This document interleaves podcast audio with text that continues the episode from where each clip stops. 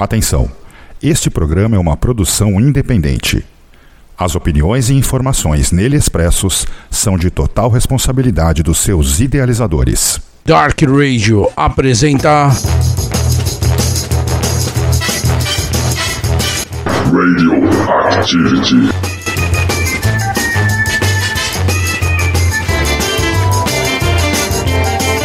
Saudações, galera! Começa agora mais uma edição do programa Radioactivity.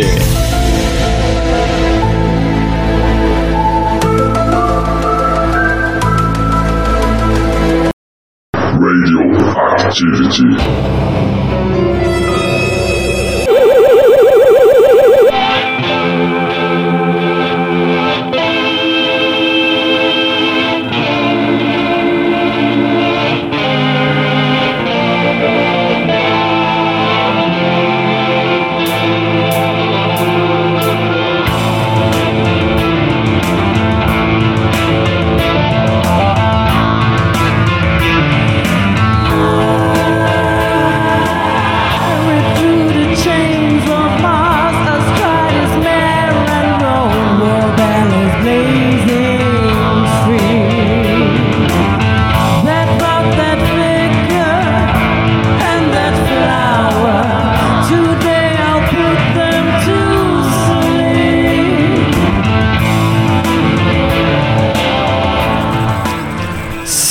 Saudações, Hellbangers!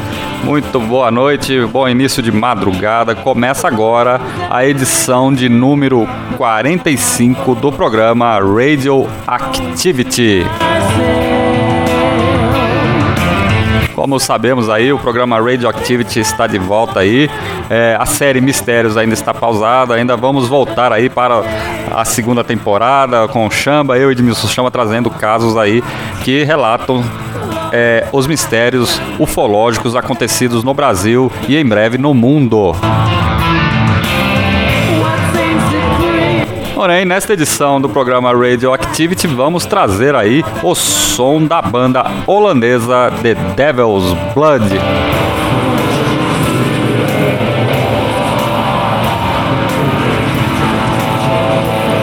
E é isso aí, hein? Programa Radioactivity, edição especial agora aqui no sábado, nessa- iniciando essa madrugada.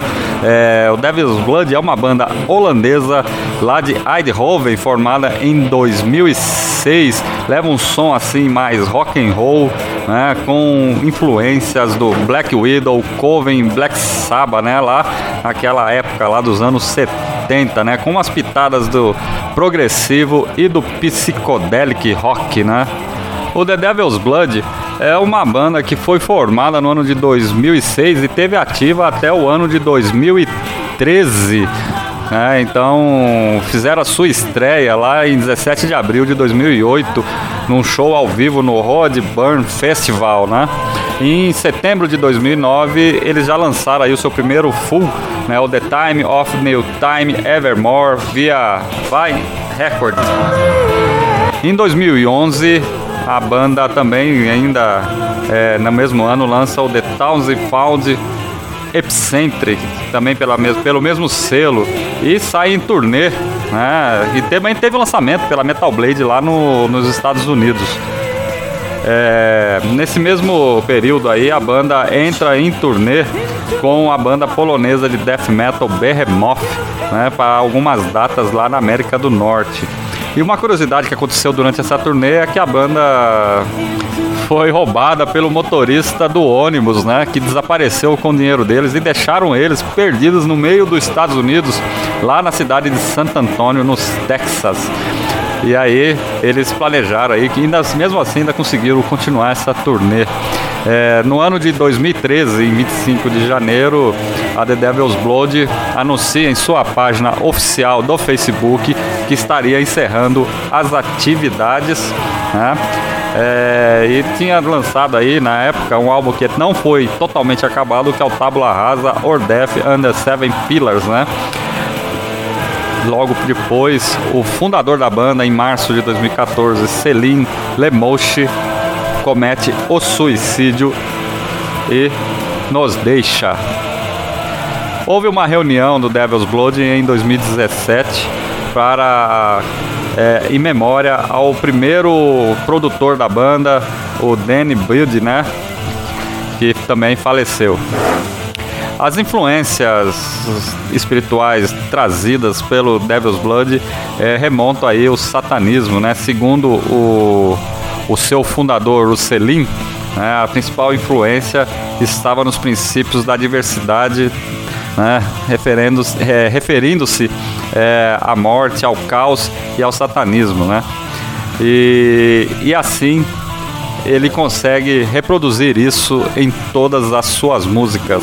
Outra curiosidade sobre o Devil's, Devil's Blood é que também participava da, da banda a Farida Lemouche, que é irmã do Selim, né? Também o Oids Ben Dawes, que era o guitarrista, Misha Harry, né? outros membros que passaram aí, outros caras que tocaram nesse período aí, nessa banda psicodélica de occult rock lançados aí três álbuns oficiais, que é o The Time of No Time Evermore, The Thousand Bold Epicenter em 2011 e o Tabula Rasa de 2013. Al- Fez a estreia com uma demo em 2007 e alguns singles lançados posteriormente. Bom, então é isso aí, Hellbangers. Então, começando aí a programação de sábado aqui da Dark Radio, que as portas do inferno se abram, porque esta programação desse sábado está muito foda. Fiquem ligados e eu me despeço. Boa madrugada a todos. Na sequência aí vem o Dark Radio Insônia com um especial feito pelo Oxys, trazendo aí o Venom e mais algumas pitadas de Edgar Allan Poe. Um abraço a todos e até o próximo programa Radio Activity.